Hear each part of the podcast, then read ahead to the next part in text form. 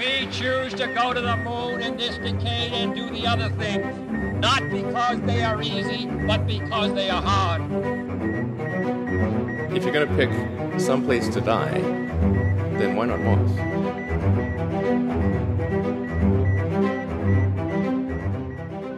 Hola a todos, llevamos por el episodio 4 de Parsec, que estoy muy contento otra vez y sobre todo muy contento porque parece que tenemos, toco madera, cruzo los dedos, fecha de lanzamiento para el telescopio espacial James Webb. ¿Te lo crees o no? De momento puede pasar algo porque desde la semana pasada a esta semana ha habido otro retraso, un nuevo retraso en el lanzamiento, allí en la preparación del cohete, en la Guayana francesa. Por lo visto detectaron que había un cable defectuoso entre el telescopio y lo que llaman la mesa de lanzamiento, que es un cable de transmisión de datos. Mm, por lo visto se usaba pues para realizar pruebas, para comprobar la salud del telescopio antes del lanzamiento y estaba dando eh, fallos. O sea, el cable estaba defectuoso. Ya a estas alturas que se encuentren con un cable defectuoso, pero bueno, mm, por eso siguen esto, todos Esto es el. James Webb, ¿sabes? Emoción hasta el último segundo. Si pestañeas te lo pierdes. Es como... Bueno, yo mm, no dejaré de tocar madera hasta, atención, el 24 de diciembre, día de Nochebuena, pero no durante la Nochebuena, a las 12.20 UTC, es decir, las 13.20 de España, de la España peninsular, hora menos en Canarias, es la hora a la que se lanza por fin. mm, En la primera fecha de lanzamiento, tú te la sabes mejor, creo que fue en 2007. 2007, sí. En 2007, pues fíjate el retraso que llevamos, los sobrecostes que llevamos, pero parece que por fin este telescopio, el más potente, el que se va a complementar con el Hubble para entender mucho mejor el universo, lo veremos eh, lanzarse desde la Guayana francesa, que da lluvia. Lo he mirado y da lluvia en el puerto espacial de Kourou. Lo que nos faltaba. Eh, así que bueno, quién sabe, a lo mejor es lo que te comentaba antes eh, fuera de la grabación. A lo mejor la semana que viene publicamos eh, un episodio que no tenga nada que ver con el James Webb, eh, porque se vuelve a retrasar, o a lo, me- a lo mejor publicamos un especial sobre el James Webb, quién sabe, quién sabe. Vamos a ver, a ver cómo se van desarrollando los acontecimientos. Eh, bueno, una noticia muy emocionante, eh, que me la vas a contar un poco más tú en detalle, es que por primera vez un vehículo humano ha ingresado en la atmósfera solar o como decía el titular, no sé si fue el, el de la propia NASA, eh, que la sonda Parker por fin ha tocado el Sol, ¿no? Así es, eso bueno, es un poco dramático el titular, ¿eh? digamos que ha atravesado la atmósfera superior del Sol, lo que se conoce como la corona, ¿vale? Ha llegado aquí tres años después de su lanzamiento, se lanzó en el 2018 y, hombre, pues uno puede pensar que llegar al Sol es fácil, ¿no? El Sol es el elemento más masivo del sistema solar, es el que genera más gravedad, eh, así a bote pronto puedes decir, me dejo caer y llego al Sol. No, ¿eh? es bastante complicado. Ten en cuenta que ya sales de la Tierra con la propia velocidad orbital que lleva la Tierra, que es muy alta. Tienes que empezar a frenar, tienes que perder mucha velocidad. Entonces necesita mucho combustible, mucho delta V. Esta sonda, para completar toda su misión, va a hacer siete asistencias gravitatorias con Venus, que es un número muy respetable de asistencias gravitatorias.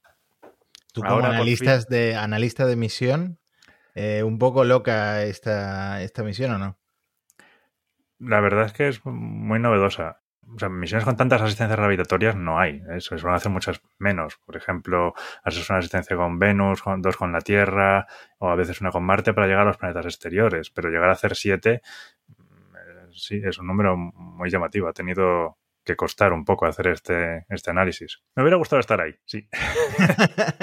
¿Te gustan los retos? Sí. Y, y eso, eh, ahora mismo estamos, ha atravesado el grano so- solar a lo que serían una distancia de 18 radios solares más o menos. Todavía tiene que bajar más, ¿eh? todavía se espera que llegue, creo que eran a 9 u 8 radios solares de distancia del Sol. O sea que, que vamos a ver cosas muy, muy interesantes. Aquí, eh, di- digamos que ha llegado a lo que se conoce como la superficie crítica de Alfvén. Esto me pilla un poco más a desmano, es más de física solar, se escapa un poco de mis conocimientos, pero viene a ser lo que marca el final de la atmósfera solar y el comienzo del viento solar. No están seguros los científicos muy claros de dónde se encontraba. Ahora, con las mediciones que han tenido de la corona con los datos del campo magnético, los datos del viento solar y han tomado también imágenes, ¿eh? pues con esto ya consideran que están ahí dentro. Por hmm. cierto, una nota, esto se ha publicado ahora, pero el, el, sobrevuelo tuvo lugar, o este sobrevuelo que se supone que ha entrado dentro de la corona solar, tuvo lugar el 28 de abril. ¿Eh? durante lo que era ya el octavo sobrevuelo de la sonda. Eh, se ve que querían estar seguros en la NASA antes de, publicarlo. imagínate unos cuantos meses analizando datos, mm. ha tenido que ser complicado. Mm. Entonces, eh, diferencia, viento solar es esa materia que a veces que ya hemos estudiado, incluso afecta a la Tierra en cierto modo, y la atmósfera solar está mucho más cerca del Sol y por eso decimos que es lo más cerca que hemos estado nunca del Sol. ¿no? Eso es, correcto. Mm. Es correcto. Y ahí se pueden ver, eh, puedes ver las estructuras coronales, ¿no? Que son estas estructuras parecidas a serpentinas que se pueden ver. Bueno, la corona es básicamente lo que ves durante un eclipse. Mm, si puedes, no mirándola a los ojos, ponte la, una radiografía. Tampoco una radiografía, ¿no? Las gafas especiales, lo que te recomienda en una óptica, perdonad. Eh, pero esa estructura así etérea que se ve en el sol cuando hay un eclipse, eso es lo que es la corona. Y el viento solar sí, son las partículas cargadas que emite el sol de vez en cuando y cuando hay una fulguración o una, una parte más cargada, pues puede afectar, bueno, es lo que genera las auroras, eh, puede producir interferencias en los satélites. Mm. Hmm.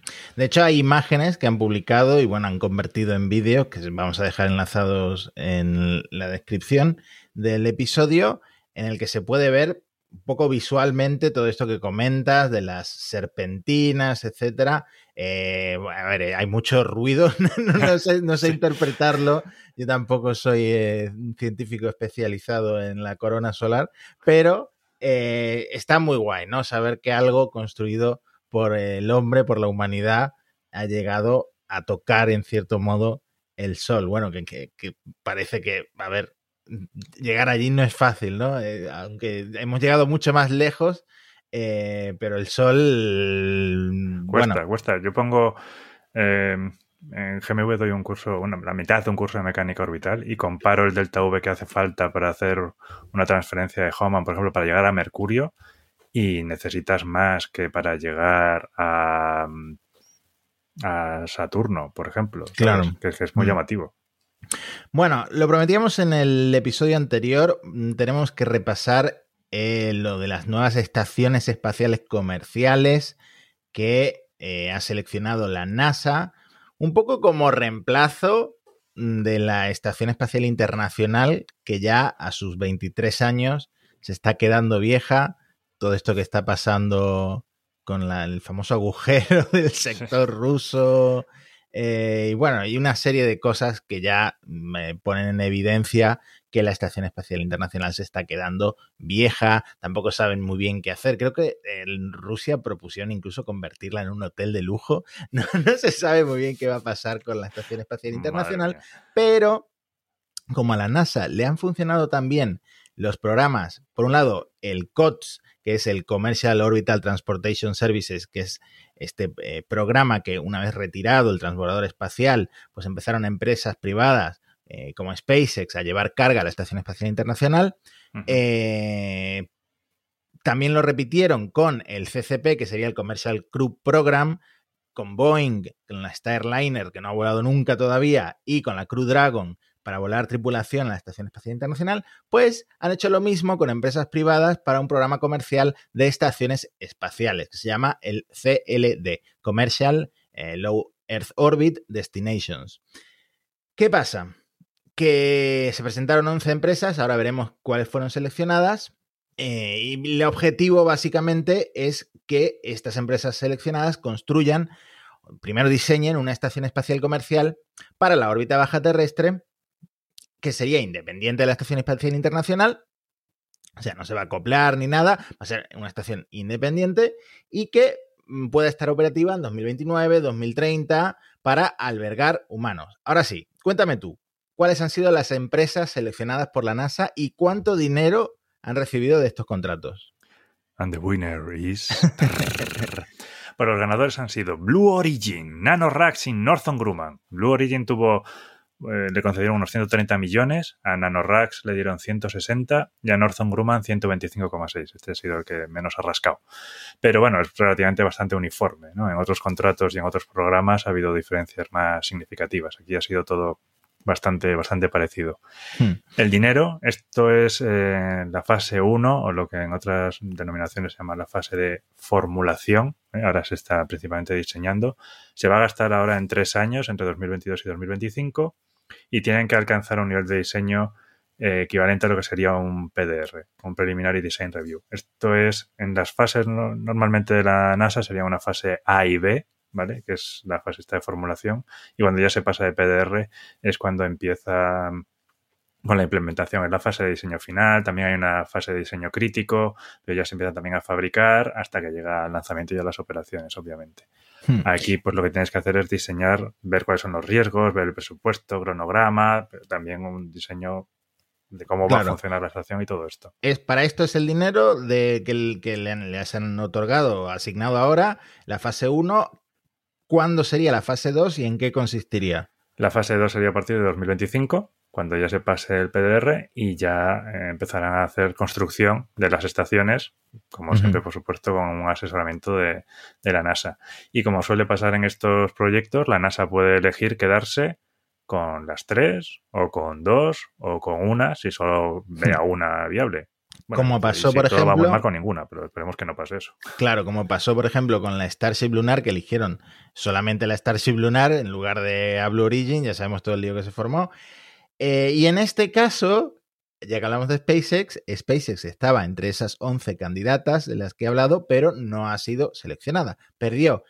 Y Axiom, por si os está- estáis preguntando por Axiom, no participó. Y esto es un poco extraño porque Axiom fue seleccionada en otro contrato por la NASA como proveedora del primer módulo comercial para la Estación Espacial Internacional. O sea, Axiom está desarrollando ese primer módulo privado, entre comillas, porque, a ver, todo esto está inyectado de dinero por la NASA, no sé si llamarlo privado, para la Estación Espacial Internacional. Y además, Axiom tiene como sus propios planes de con ese módulo, pues aprovechar, interconectar otros módulos y hacerse su propia estación espacial, la Axiom Station, con casinos y, bueno, eso que decías tú en la, Y experimentos. Exactamente, en el, ul- en el último episodio.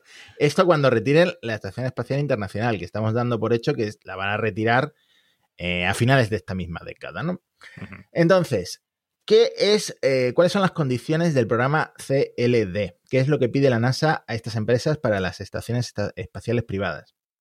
Lo primero, alojamiento y entrenamiento continuo para al menos dos miembros de una tripulación, es decir, mm, dos personas que van a estar viviendo permanentemente en estas estaciones espaciales, tienen que estar adecuadas para ellos, con habituallamiento, higiene, instalaciones para hacer deporte, ejercicio, eh, dormitorios y aparte... Que. Por cierto, que nadie se imagine dormitorios como los de Star Trek. ¿eh? Los dormitorios en una estación espacial son básicamente armarios venidos a más. sí, esto es una comparación que se hizo en su día entre la nueva estación espacial china, que parece que los dormitorios son como mm, bastante más lujosos que de los de la estación espacial internacional, pero al final te da un poco igual, ¿no? Porque estás ahí flotando, te pones el antifaz y te quedas dormido. Claro. Sí, más que nada con, una habitación nicho como las de Hong Kong, pues te puede llegar, básicamente. un un hotel cápsula, ¿no? Eso es. El- Aparte, por supuesto, pues esto tendrá eh, pues un objetivo por, por la parte de la NASA eh, científico. Entonces, estas estaciones, aparte de un sector privado para turismo espacial y eso, ten- tendrán un laboratorio orbital para realizar alrededor de 200 experimentos cada año. Bueno, un poco como la utilidad que tiene ahora la Estación Espacial Internacional, pero trasladada a estas estaciones de fabricación privada.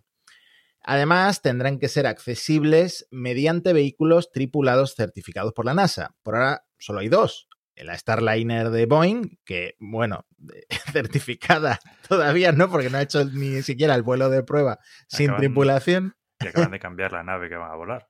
Es que, claro, es que eh, empezó siendo lo de una, una válvula, una cosa así, y luego el, el- el meme este del dominó, de las fichas de dominó que se hacen grandes, han acabado cambiándolo casi todo, en fin. Eh, y luego la Crew Dragon de SpaceX, que bueno, esta sí que vuela habitualmente con astronautas de la NASA. Entonces, decía, tiene que tener esa parte que responde a intereses públicos, la parte científica, y luego también esa parte privada, que es lo que lo va a hacer tan atractivo para el turismo espacial y para empresas que quieran hacer cosas allí, fabricar cosas, probar cosas, farmacéuticas, por ejemplo, que quieran probar cosas en, en microgravedad, podrán hacerlo en estas estaciones espaciales privadas. Materiales. Y la NASA, aparte, también podría eh, entrenar astronautas en, la órbita baja, baja terrestre, en microgravedad, para misiones futuras a la Luna con Artemisa y más futuras todavía a Marte.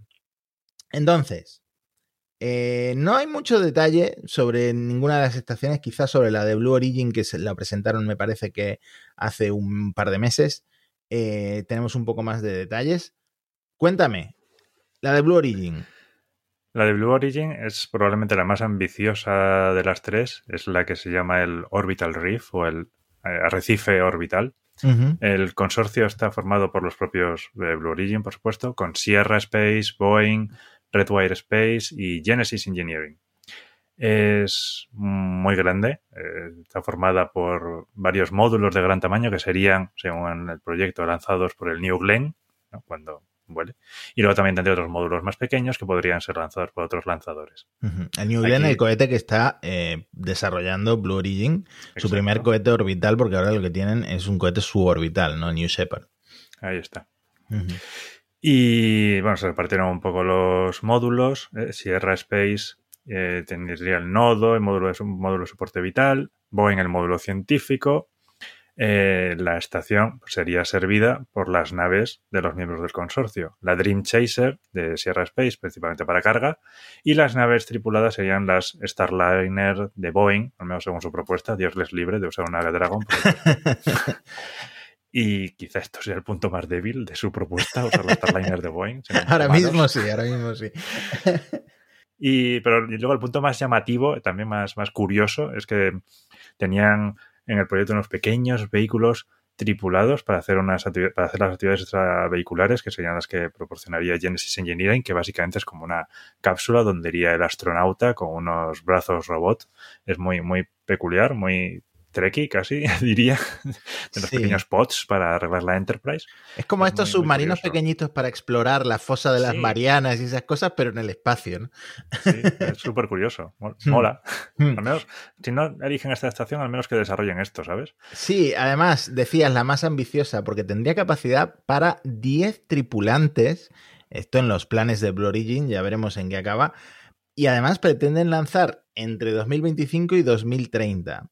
O sea, un plan muy ambicioso en general. Además, al ser tan grande, al ser casi un parque empresarial, serviría tanto para los objetivos de la NASA científicos como para un montón de cosas que hemos mencionado antes. Turismo espacial, fabricación, prueba de materiales, etcétera, etcétera, etcétera, etcétera todo lo que se pueda probar en microgravedad, en gravedad cero, entre comillas, eh, que le- empresas pues, puedan verse interesadas en, en esto. Pasemos a la siguiente. El siguiente, NanoRacks. Su concepto se llama Starlab y aquí NanoRacks va en consorcio con Lockheed Martin y con Voyager. Es bastante más modesta, es la más modesta de las tres. Y se puede poner en órbita en un solo lanzamiento, lo cual ya te hace una idea de que no, es, no es la más grande de todas, ¿no? Y en uno de los conceptos interesantes, pues lo que tiene es un módulo inflable, ¿no? Igual que estos que había estado desarrollando Bigelow, que probaron en la estación espacial, pues esto es un módulo inflable que te permite pues hacer un lanzamiento mm, más modesto y luego hincharlo en órbita y así tener ya más espacio y más volumen allí. Este lo proporcionaría Lockheed Martin y luego también tendría un módulo central presurizado y un módulo de propulsión y, y energía. Hmm. Es bastante cookie en las imágenes, vamos Sí, a dejar enlaces. Es muy buena. también, a, a pesar de ser más pequeña, también tendría eh, laboratorios para investigación en biología, plantas, que en la Estación Espacial Internacional ya se están eh, cultivando plantas, pues lo mismo, pero de nuevo, eh, una estación espacial de fabricación privada, desarrollo privado. Eh, y bueno, también un área de trabajo para cuántos tripulantes? Cuatro, Cuatro. según eh, NanoRacks. Mm, vemos que es bastante más pequeña. También pretenden lanzar más o menos por la misma fecha, en 2027. Y dicen, a ver, se puede ampliar, al tener eh, esos puertos de atraque, etcétera, se puede ampliar en el futuro para que sea un poco más grande de lo que han presentado. Pero también al ser más modesta, a lo mejor tiene más posibilidades, ¿no? Probablemente. Hmm. eh, Es tan, probablemente será la más económica, es quizá la más viable, ¿no? siendo la más modesta, eh, puedes empezar a fabricarla probablemente relativamente rápido. O sea que, bueno, ya veremos, ya veremos. Aquí probablemente estén jugando a la baza de que si eligen dos, pues ellos puedan ser una de ellas, ¿sabes? Sí, claro. Y nos falta Northrop Grumman. Northrop Grumman, que aquí va con Dynetics y que aquí han puesto en práctica a tope la filosofía del reuso. ¿no? Esto lo podemos denominar un Frankenstein porque juntan partes de aquí y de allá, ¿no? Por un lado las naves de carga Cygnus, que son las que llevan carga a la ISS, luego el módulo Halo, que, se dice, que es el módulo que se va a usar para la estación Lunar Gateway, y también va a utilizar tecnología del vehículo eh, MEF, que es el que se utiliza para dar servicio a otros satélites. ¿no? De momento esto se ha utilizado ya, se han hecho pruebas en, geoestacionario. Bueno, pues quieren adaptar eso ahora para la estación de Northern Grumman y de Dynetics. Hmm. ahí cogiendo cosas de un lado y de otro, ¿eh? juntándolo y nos montamos una estación espacial. Bueno, también puede ser un punto fuerte, ¿no? Porque son tecnologías en desarrollo o incluso en uso como las naves Cygnus, eh, del, programa que mencionábamos antes, del COTS, del Commercial Orbital Transportation Services, eh, ya probados, ¿no? Eh, puede ser un punto fuerte. Ya veremos si, Blue Origin. Halo para la gateway, pues también haces el Halo para este, o sea que hay muchas. Sí, está bien. Ya veremos si Blue Origin con tanta ambición no se la pega de nuevo.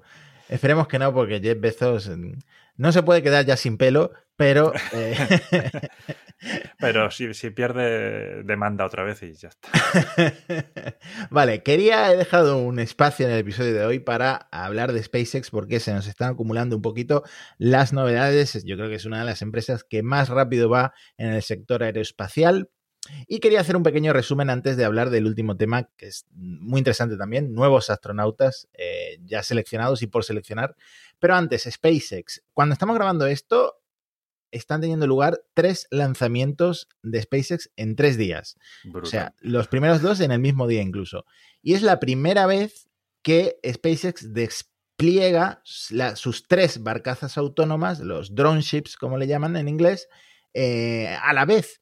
Por un lado tienen la Of Course I Still Love You en el Pacífico, que ya ha recuperado en el, primer lanzamiento de hoy, ya ha recuperado eh, el propulsor. Ahora hablaremos de él. Y por otro lado, la Just Read de Instructions y A Shortfall of Gravitas, que es la última que han lanzado en el Atlántico. Las tienen las tres desplegadas a la vez para estos tres lanzamientos casi simultáneos eh, a lo largo de tres días. Y el propulsor del que te hablaba que es el B1051, que ha aterrizado hoy en, California, en la, costa oeste de Estados Unidos, ha roto un nuevo récord de aterrizajes, porque ha volado ya 11 veces con éxito.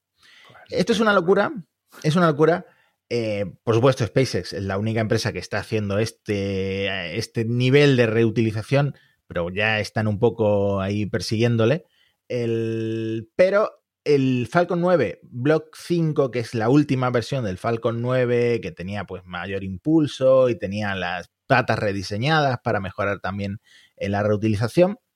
El objetivo de SpaceX era un mínimo de 10 vuelos y ya lo han conseguido e incluso lo han superado con este vuelo 11. Entonces, eh, pueden hacer 10 vuelos ya demostradamente con una revisión mínima del propulsor y se plantean hacer hasta 100 vuelos con un mismo propulsor con una restauración más completa.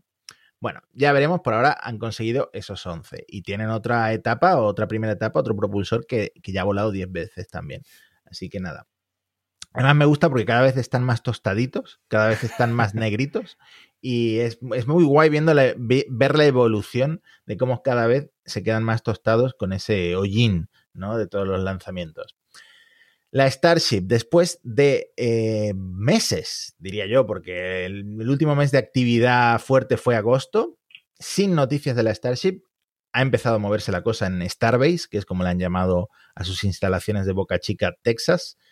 La Starship 20, que es el prototipo que va a hacer el primer vuelo orbital eh, hizo hace relativamente poco su primera prueba de encendido estático con los seis motores Raptors puestos. Ya había hecho encendidos, claro, pero la primera vez que usa eh, los seis para esta prueba. para volar siempre va a necesitar esos seis motores Raptors para hacer vuelos orbitales, quiero decir. Luego, el Booster 4, que es la primera etapa de la Starship Super Heavy que va a hacer este vuelo orbital, también ha completado algunas pruebas, la prueba criogénica y eh, una prueba de eh, movimiento de los motores Raptor centrales, porque tiene... 20 Súper chulo. Sí, el vídeo además también lo tenemos que dejar en la, en la Espectacular. descripción. Es muy chulo porque, bueno, estos motores que se mueven para eh, hacer el- la reentrada y aterrizar son los centrales, que son 9, y luego tienen 20 fijos alrededor para un total de 29. En el futuro se harán con 33 motores. Starship 20, Booster 4. El número 420. eh, bueno, un número que si fumas marihuana probablemente sepas qué significa, pero dice Elon Musk, eh, famoso fumador de marihuana durante grabaciones de podcast, que es una casualidad. Claro Bueno, sí. la noticia no es esa, sino que eh, a pesar de que llevan mucho tiempo ahí parados, parece que es la combinación de prototipos que va a hacer la prueba orbital. Veremos cuándo. Decían que en verano, el verano hace tiempo que pasó, decían que en 2021, el 2021 le quedan dos semanitas, así que, eh, bueno, estamos a la espera. Nada, primer, principios del año que viene, seguramente. Bueno, si todo les va bien, claro. Ujú. En cuanto al Raptor 2, eh, del que hablamos en el, en el episodio anterior por el tema de producción, de que está la cosa difícil de financiar la producción de, de los Raptor, de que incluso van a rediseñarlo y van a hacer un tercer motor, eh, bueno, tercero no, porque también hay un Raptor 1.5, pero sí que van a rediseñarlo y hacer una versión completamente diferente con un número, con un nombre diferente.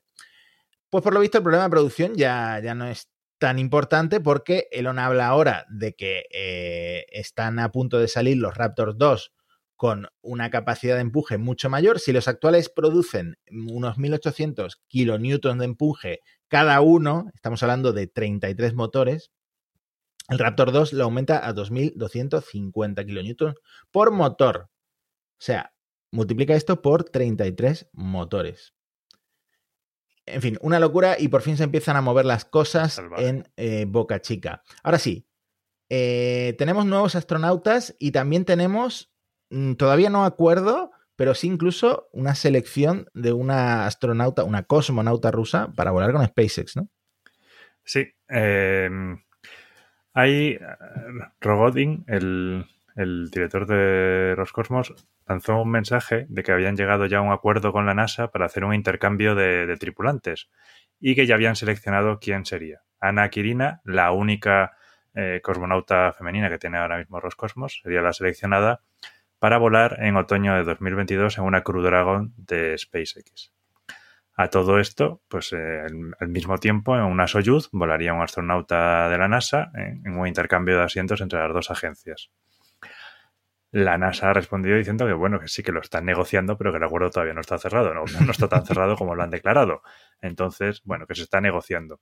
El motivo de esto es claro, que si en algún momento una de las dos agencias tiene algún problema para volar sus naves, pues que tenga una alternativa para volar con las otras, con las naves de la otra agencia. Esto es eh, claramente, por ejemplo, lo mismo que la NASA había hecho cuando no tenía el lanzador y volaba con la Soyuz, pero bueno, en caso de que Roscosmos se quedara sin Soyuz, pues que podrían volar también en la Crew Dragon. Perdón, es, mm, es también interesante en el sentido que Roscosmos hace poco ha, ha anunciado que quería aumentar la producción de, de Soyuz para aumentar el turismo espacial, que claramente se ha convertido en una fuente de ingresos para ellos, y que no quiere que América les quiten la exclusiva que tenían hasta ahora.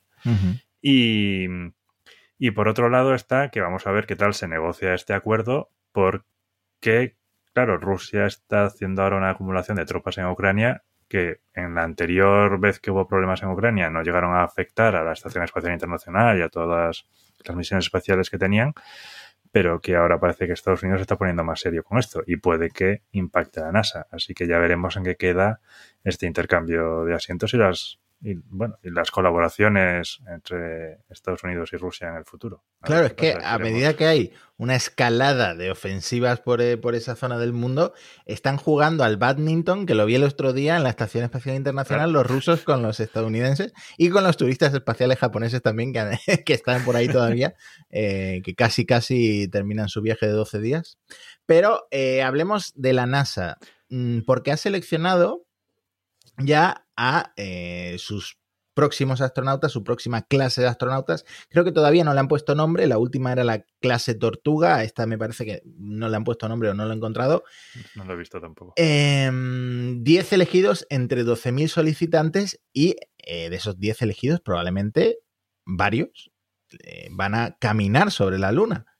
Eh, desde los 70 que esto no pasaba, pero ahora pues están, eh, se supone que en esta década eh, se está moviendo la cosa para que lo consigan, además, entre ellos la primera mujer en caminar por la luna y el primer, ellos le dicen el primer hombre de color, la primera persona de color, yo creo que eso de color suena ya muy antiguo, ¿no? Eh, será probablemente un astronauta negro.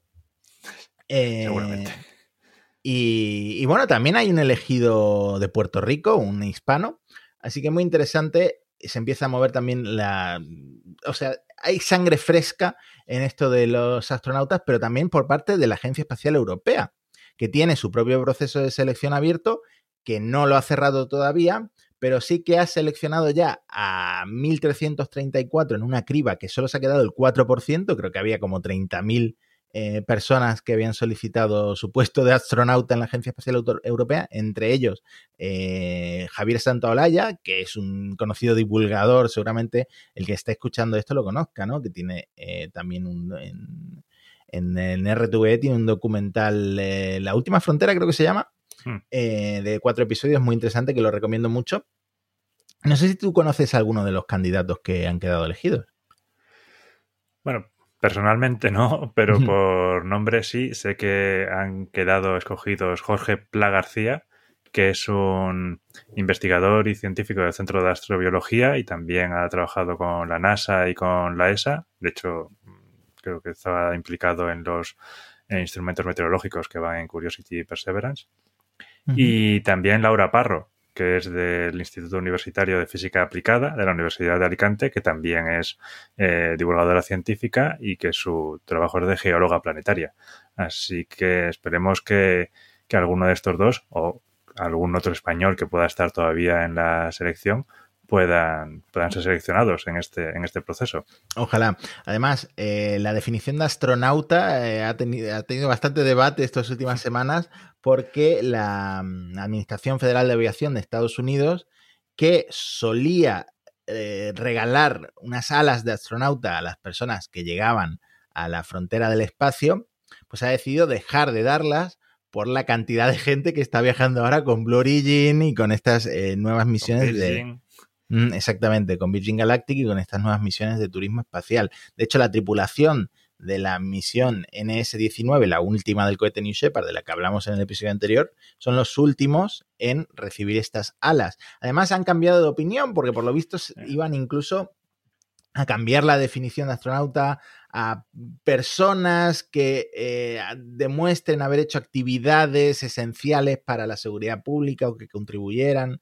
Bueno, de alguna forma eh, iban a dejar a Jeff Bezos sin las alas. Al final han decidido que no lo dejan sin las alas, que se la que se la se queda con las alas y que además mm, es algo muy exclusivo porque a partir de ahora ya no las dan más. Eso es. Em, lo plantearon creo que a mediados de año o algo así, y, pero luego dijeron, va, hasta finales de 2021 los que hagáis vuelos comerciales os los vamos a dar. una solución de compromiso, digamos.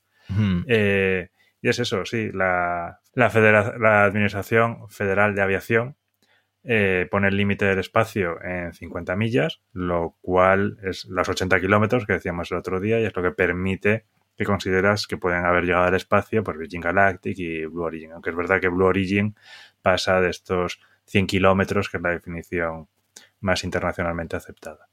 Hmm.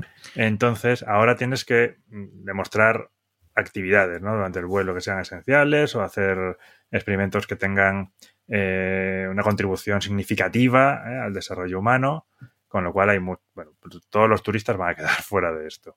Em, hay mucho debate en todo esto. Hay gente que considera que esto está bien, ¿no? Esto es como al principio de la época de la aviación. Todo el mundo que cogía un avión pues era casi un héroe y ahora pues los que cogemos un avión para irnos de viaje pues no nos van a dar alas, ¿no? Pues lógicamente. Entonces, pues me parece una progresión normal, ¿no? A medida que el espacio se vaya democratizando, pues no tienes que darle alas a todo el mundo. Ya has ido al espacio, pues ya suficiente, ¿no? Ya está. Claro. Luego hay otras eh, propuestas, ¿no? Por ejemplo, eh, Daniel Marín dice, tiene la sugerencia de subir el límite, más o menos, hasta 185 kilómetros. ¿Y por qué hasta ahí? Pues porque permite que los vuelos de eh, Alan Shepard y Gas Grissom, que comentamos también en el programa anterior, que eran suborbitales, pues estarían por encima de esta altura, con lo cual todo queda bien, no tienes que cambiar los libros de historia, esta gente sigue habiendo ido al espacio, son las primeras misiones espaciales estadounidenses y están cubiertas, y por debajo de eso pues son los turistas y ya está. Bueno, eh, es una idea, habría que darle una vuelta, por lo que te digo que también es un límite legal y es cuestión del espacio aéreo, igual lo estamos subiendo demasiado, no lo sé. Y que no, que los turistas pues son turistas, es lo mismo, que yo no daría alas a todo el mundo, a mí me parece bien la decisión de la FAA no estoy seguro que haya que cambiar ese límite. Hmm. Pero bueno, bueno nos quedamos tranquilos, nos quedamos tranquilos con que Jeff Bezos no vaya a demandar de nuevo al gobierno de Estados Unidos eh, por quitarle las salas, ¿no? Y bueno, este es el último episodio de Parsec antes de la Navidad, que creo que cae en viernes o en sábado, así que eh, os deseamos desde Parsec mm, felices fiestas, que disfrutéis, no sabemos si va a haber restricciones, eh, probablemente se anuncien restricciones mañana, estamos grabando esto en sábado que, paséis las mejores navidades que podáis pasar. y que os cuidéis mucho, que está habiendo muchos contagios a nuestro alrededor. Y que, pues nada, que sigáis aquí y si queréis dejarnos preguntas, pues nos tenéis en Twitter, en arroba parsecpodcast y en todas las plataformas en parsecpodcast.com. Muchas gracias, Javi. Gracias, Matías. Nos vemos la semana que viene.